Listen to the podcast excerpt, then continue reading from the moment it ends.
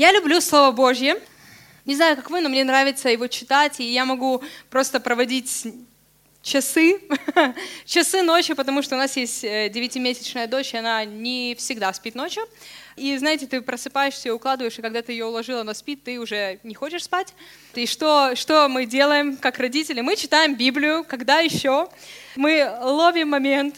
И недавно у нас был классный такой ретрит или выезд всех лидеров на несколько дней, где мы общались, где мы кушали, знаете, где мы вместе прожили несколько дней, и это было очень здорово. И одним из э, таких событий этих нескольких дней стал просмотр фильма «Время первых».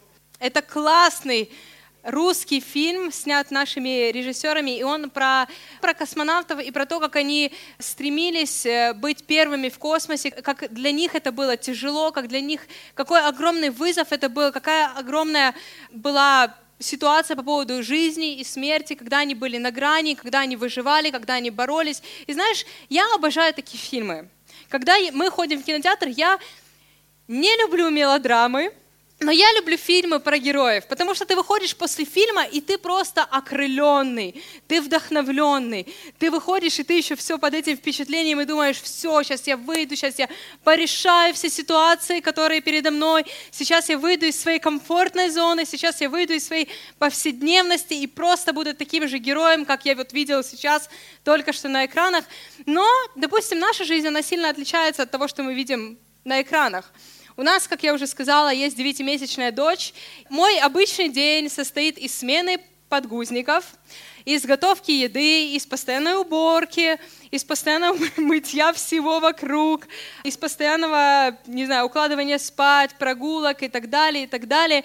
Ты скажешь, зачем я пришел в церковь в это утро?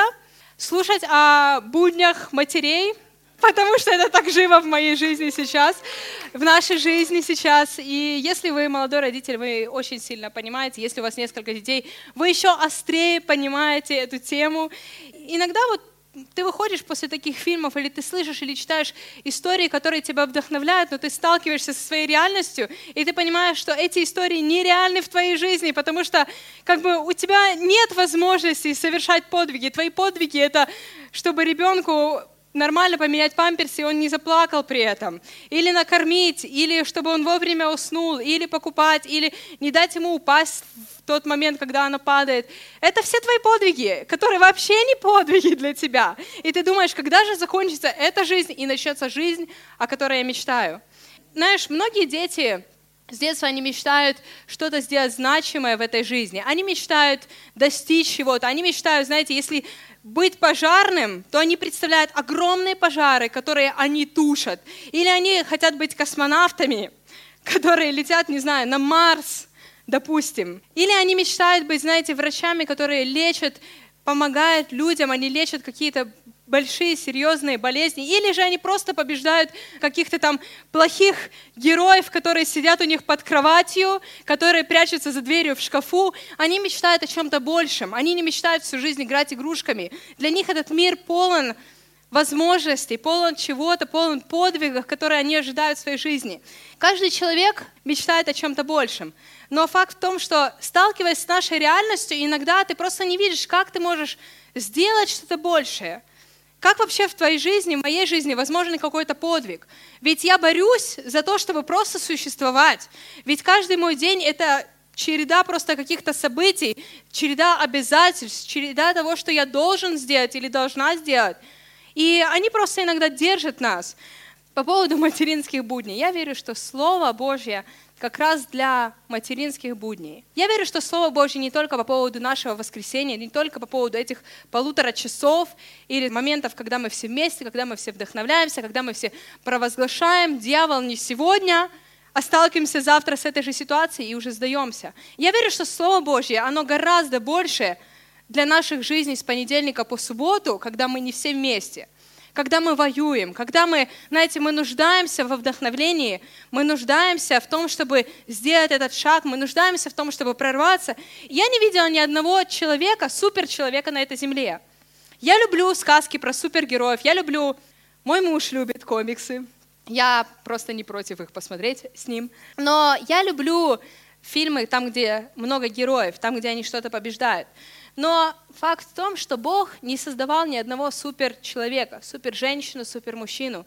Да, есть гении, есть креативные люди, есть творческие люди, есть люди, которые, они умные, у них есть какое-то влияние в сферах, но нет ни одного супермена или супервумен. Вы согласны?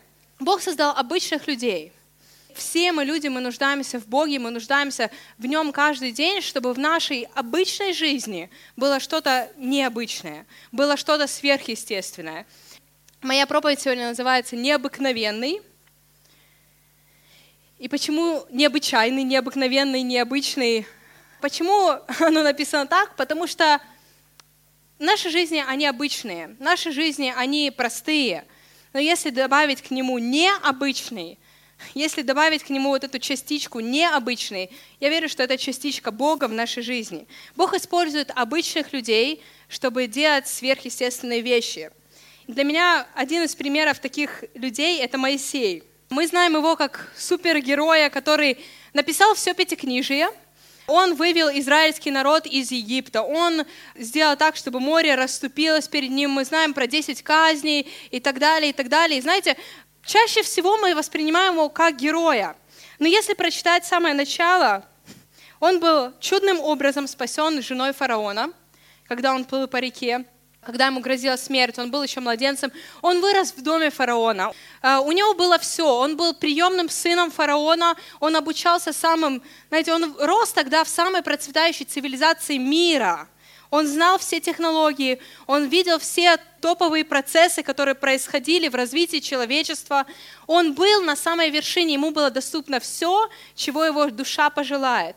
И один раз он увидел, как какой-то человек, какой-то слуга бьет еврея, и он убил этого слугу, закопал его тело, тело нашли, это дошло до фараона, и Моисей просто вынужден бежать, потому что он знал, что то, что он сделал, это неправильно, то, что он сделал, подлежит казни, подлежит суду какому-то, и он просто убежал в пустыню. И мы его встречаем в исходе, в книге Исход 3 главе 1-5 стихе.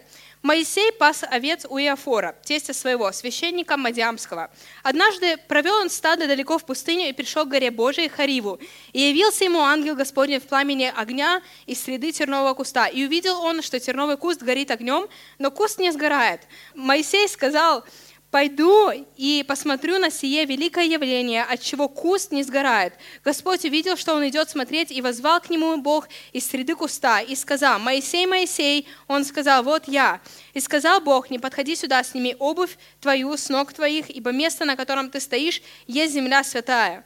Когда он сбежал от фараона, он встретил одну женщину, он женился на ней и начал работать у своего тестя, и он пас его стада.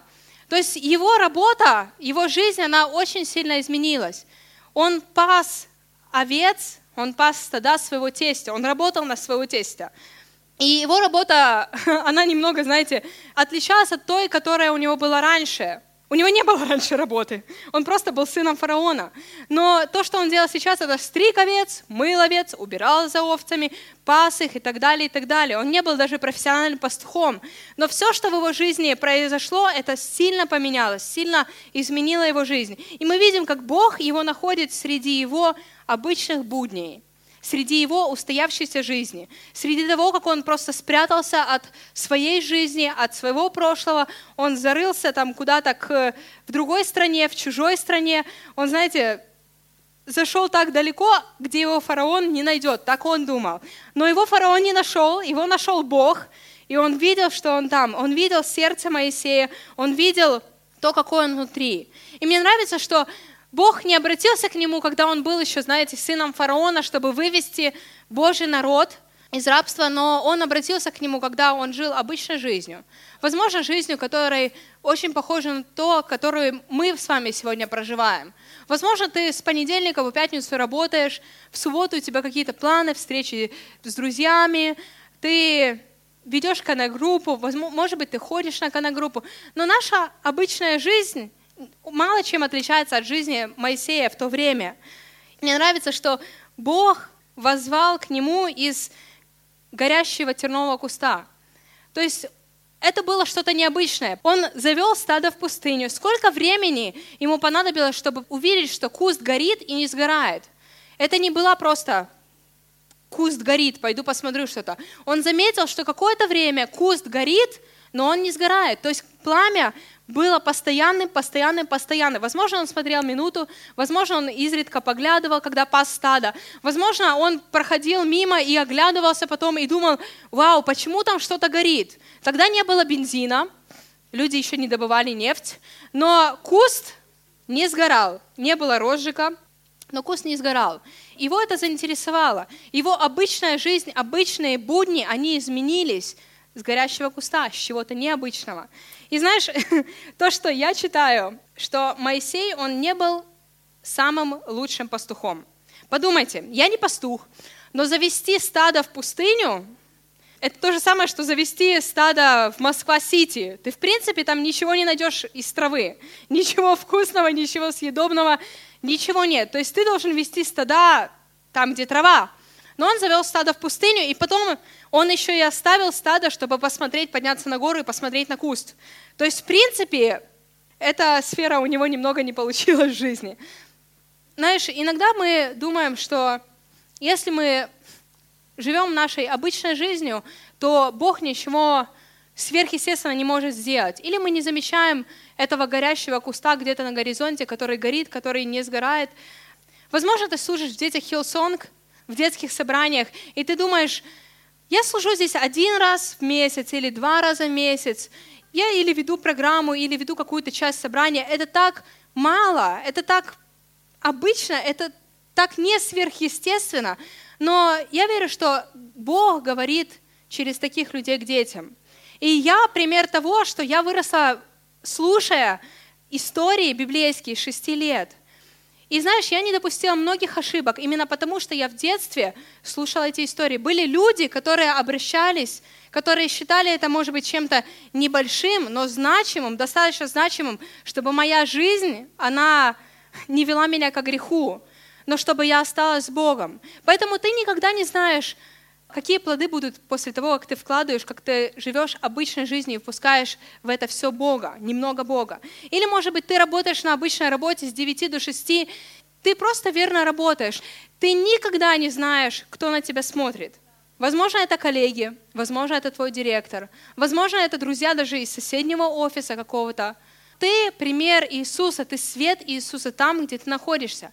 Возможно, ты даже не говоришь, что ты христианин и что ты веришь в Бога, но знаешь, если люди в тебе видят что-то не то, в ситуациях, в которых они поступают, может быть, не особо правильно, они видят в тебе Иисуса. Ты сеешь семена веры, ты сеешь семена любви, ты сеешь Его правду, ты являешься этим необычным в обычной жизнью. И это то, что Бог может сделать через нас. Когда мы не ждем, когда Бог, та-дам, сейчас твоя жизнь изменится. Но когда Он в нашей обычной жизни делает что-то необычное, когда Он в нашей обычной жизни помещает это что-то необычное, и когда мы понимаем, этот день X наступил, сейчас я могу проповедовать об Иисусе Христе, сейчас я могу говорить об Его любви, сейчас я могу быть поддержкой тем, кто нужен, кто нуждается в этой поддержке. Мне нравится, что я все больше и больше слышу истории о школьном портфеле. Истории от обычных людей.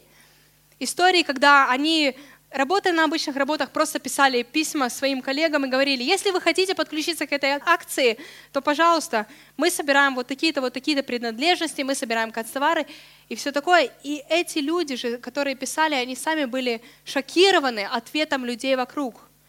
И это, знаете, это маленькая, обычная часть. Ты просто пишешь имейл, просто молишься и надеешься, что кто-то ответит.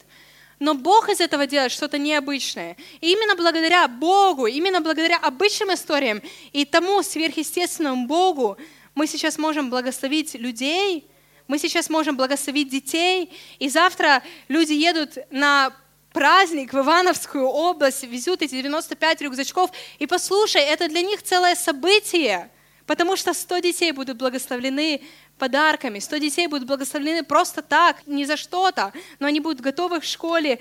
Я только могу представить лица этих детей, когда они приходят домой, и они, знаете, раскрывают эти рюкзачки, они достают оттуда пеналы, они достают оттуда тетради, дневники, что-то еще, и насколько они счастливы будут идти в школу, счастливы идти будут в первый класс, во второй класс, в третий класс. Благодаря обычным людям, именно благодаря обычным имейлам. Именно благодаря обычным вещам это стало возможным. Именно благодаря тому, что мы обычные люди, но через нас действует сверхъестественный Бог. И дальше мы читаем в истории про Моисея в исходе, что он говорит, кто я, чтобы мне идти?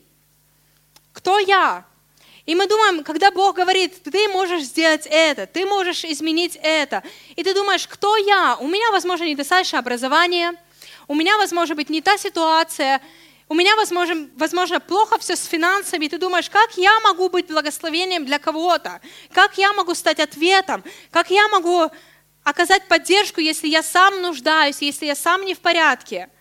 Но в этом и заключается ответ Бога, что не то, какие мы, но то, какой Он через нас. И мы все проходим определенный процесс. Мы все не идеальны. Ни пастора, ни волонтеры, ни лидеры прославления. Мы все находимся в процессе. Мы все состоим из разбитых людей, жизни которых Иисус склеивает, жизни которых Иисус помещает все больше ценностей, в жизни которых Иисус все больше наполняет смыслом каждый наш день. Мы все проходим этот процесс. Мне нравится, что в этой истории также он говорит, кто я, чтобы сделать это, чтобы вывести еврейский народ, чтобы вывести рабов из самой сильной цивилизации в мире. То есть представьте человека, который вырос во дворце, который знал строй, который знал уклад, который знал все, как происходит. Он понимал, что он своими силами не может прийти и сказать, фараон, брат мой, я забираю вот этих рабов с собой. Они строили им пирамиды, они строили им дворцы, они строили много всего, они работали на полях, они были бесплатной рабочей силой. Никакой из здравомыслящих правителей не отпустит народ. Правильно? То же самое сделал фараон. И Моисей четко понимал, что ему это невозможно. Он не просто не умеет говорить, он не просто недостаточно красив, недостаточно силен и так далее, и так далее. Но это невозможно, потому что это было самым большим государством в том мире, самым развитым государством в том мире. И он говорил, это невозможно, Бог. И иногда мы говорим Богу, что это невозможно, даже для Него. Что это слишком много, что это слишком нереально, что это я могу об этом мечтать, но, но где-то в таких мечтах, в глубоких снах, и то я, когда просыпаюсь, их забываю. Это невозможно, потому что я слишком обычный, а это слишком много для меня. Но это никогда не много, никогда не больше самого Бога. Если мы будем концентрироваться только на самих себе, мы не будем достаточно хороши, мы никогда не будем достаточно хороши. Но для того, чтобы Бог сделать то, что Бог нас призывает сделать. Но если мы будем доверяться Богу, если мы будем следовать его словам, если мы, будем, если мы просто мы поверим, то мы увидим те сверхъестественные плоды в нашей жизни. Мы увидим, как Он наполняет нашу жизнь смыслом. Мы увидим, как открываются те двери, которые раньше были закрыты, и нам в них нереально было зайти. Просто невозможно. Матфея 14 главе написано, Петр сказал ему в ответ, «Господи, если это ты, повели мне перейти к тебе по воде». Он же сказал, «Иди». И, выйдя из лодки, Петр пошел по воде, чтобы подойти к Иисусу. Но, видя сильный ветер, испугался и, начав утопать, закричал, «Господи, спаси меня!» Иисус тотчас простер руку, поддержал его и говорит ему, «Маловерный, зачем ты усомнился?» Это был обычный Петр. Это был обычный человек. Он увидел, что возможно, из-за того, что Иисус здесь, из-за того, что Он сказал ему «иди», из-за того, что Он открыл те двери, которые раньше никому не были открыты, он сделал этот шаг по вере, и он пошел по воде. Он недолго шел по воде, но все же он сделал несколько шагов по воде. И это никому раньше не удавалось. С Иисусом это стало возможным. Петр не изменился никак. Но Иисус был рядом. С Иисусом это стало возможным. Мы назвали свою дочь Эмма, и мы назвали ее задолго до рождения. Я верю, что это имя от Бога. Оно не просто красивое, не просто нам нравится, но оно означает, что Бог с нами. Очень часто во время наших будней, во время смены просто огромное количество подгузников и так далее, и так далее, когда я называю ее Эмма, я провозглашаю, что Бог со мной в этом дне – я бесчисленное количество раз провозглашаю, что Бог со мной, что Бог сверхъестественный, что это обыденный день, что это естественно все, что это так обычно и так не сверхъестественно.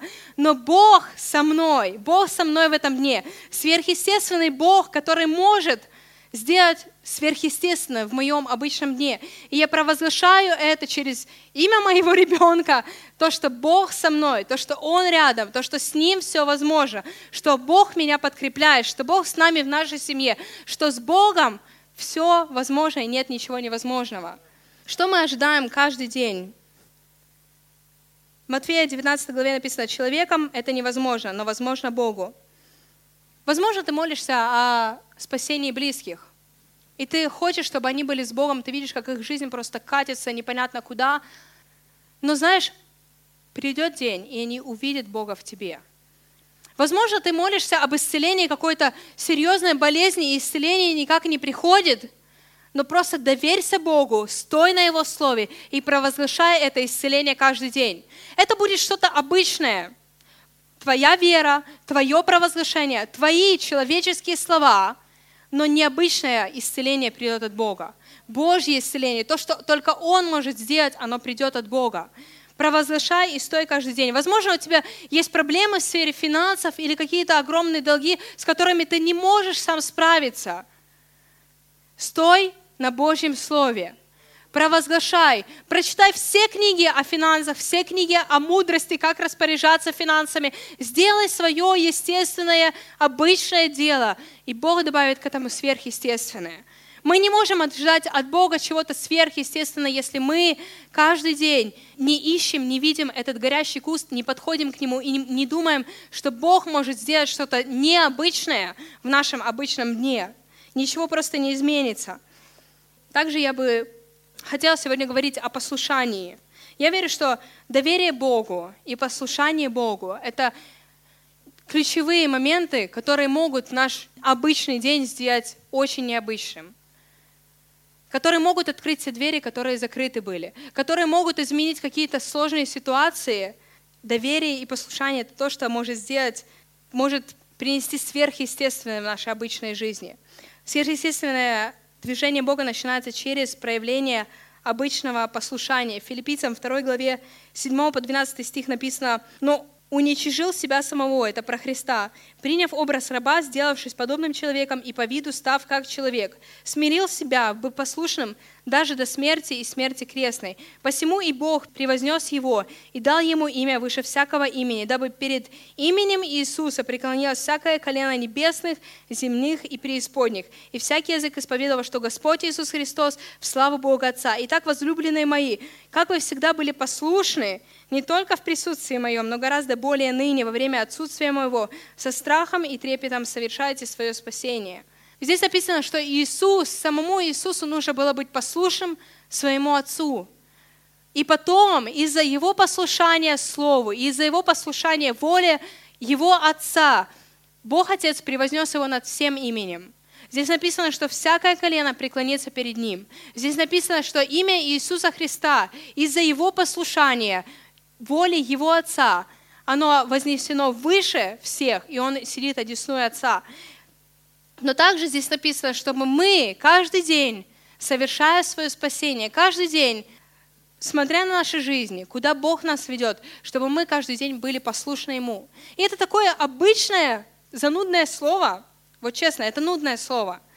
Это не вызовет много бурных аплодисментов, я знаю.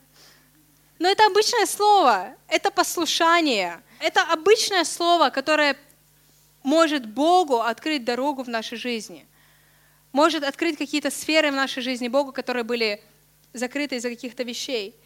Моисей поднялся на гору, оставив свое стадо. Подумайте о, о следующем. Бог сказал ему снять его обувь. Он оставил все свое стадо внизу, он поднялся наверх, и Бог говорит, сними обувь, потому что это земля святая. Сними обувь, потому что то, куда ты ступаешь, это не твоя прошлая жизнь. Сними обувь, потому что это что-то новое. Может быть, по земле этого незаметно. Может быть, она не переливается разными цветами. Но эта земля святая. Здесь мое присутствие. И Моисей, не зная, с кем он разговаривает, не зная, что его ждет, он послушался Бога уже тогда. Он послушался его в пустыне – Пустыня – это не то место, которое приятно для ног. Это каменистое, твердое, раскаленное солнцем место.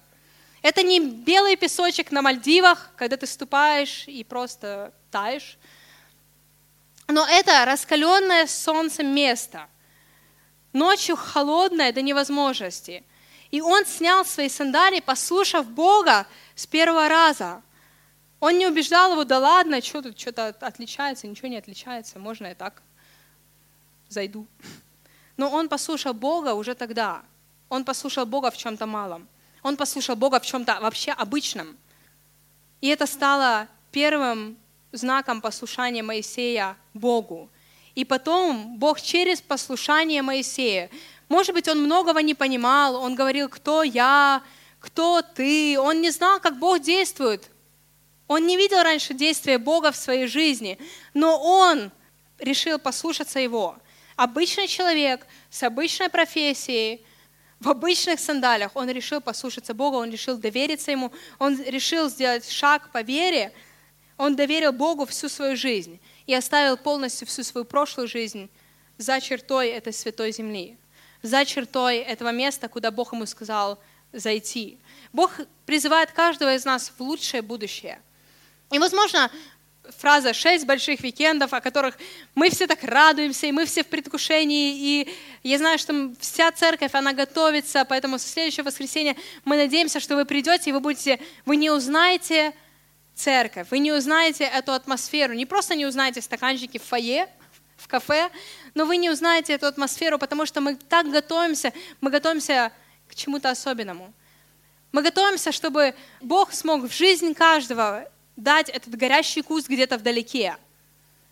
Мы готовимся к тому, чтобы Богу было больше в жизни каждого из нас. Чтобы говорили, возможно, те люди, которых мы никогда не слышали, вы никогда не слышали, но которые будут говорить Слово Божье в нашей жизни. Мы готовимся, знаете, и предвкушаем что-то от Бога. Когда Моисей вел стадо в пустыню, вел стадо в место, которым он никогда не был, он ничего не ожидал он ожидал обычный день, который полностью поменялся в итоге. Он ожидал чего-то обычного, но Бог, сверхъестественный Бог, нашел его там и сделал что-то необычное в его жизни. Мы ожидаем чего-то необычного. И я верю, что это ожидание еще больше откроет наше сердце, чтобы мы не пропустили какой-то момент от Бога в нашей жизни. Я верю, что это шесть больших викендов. Я верю, что, возможно, вызов, который мы себе бросим Возможно, слово, которое Бог даст нам сердца, могут полностью изменить нашу жизнь, могут полностью изменить наши привычки, могут полностью убрать наше прошлое, нашу старую жизнь, могут дать нам надежду и веру в лучшее будущее, могут поддержать нас в том, в чем мы стоим сейчас, в том сражении, которое мы проходим. Я верю, что этот момент, когда мы скажем дьяволу «не сегодня», возможно, это будет чертой в старую жизнь. Возможно, это будет жирным, жирной линией по поводу старых привычек или каких-то вещей, которые нас держат в старом и удерживают от будущего классного предназначения в Боге. И я верю, что эти шесть больших викендов – это время, которое нас ждет впереди. В это время Бог будет делать что-то. Бог будет менять наши жизни. И это наше обычное. Мы подготовим все свое, все наше человеческое. Мы подготовим это место, но я верю, что здесь будет необычный Бог, и Он будет делать что-то сверхъестественное в нашей жизни. И что полтора часа, одно воскресенье раз в неделю, они могут кардинально поменять наши жизни. Они могут кардинально поменять наши ситуации. Они могут полностью перевернуть то, то, где мы сейчас есть. Ожидаем ли мы чего-то от Бога в нашем будущем? Ожидаем ли мы чего-то завтра? Потому что когда мы пойдем завтра на работу, когда мы пойдем завтра готовить наших детей в школу, когда мы завтра столкнемся с нашей обыденностью, ожидаем ли мы увидеть этот горящий куст вдалеке? Ожидаем ли мы увидеть это сверхъестественное, что-то необычное от Бога в нашей повседневности? Ожидаем ли мы, когда мы придем на коннект-группу на этой неделе, что что-то изменится в нашей жизни, и мы, возможно, встретим свою вторую половинку или первую половинку, или мы найдем друзей, в которых так отчаянно нуждаемся. Ожидаем ли мы что-то, что что-то поменяется в нашей жизни? Потому что я верю, что это ключевой момент, чтобы Бог действовал. быть обычными людьми и ожидать чего-то сверхъестественного от Бога.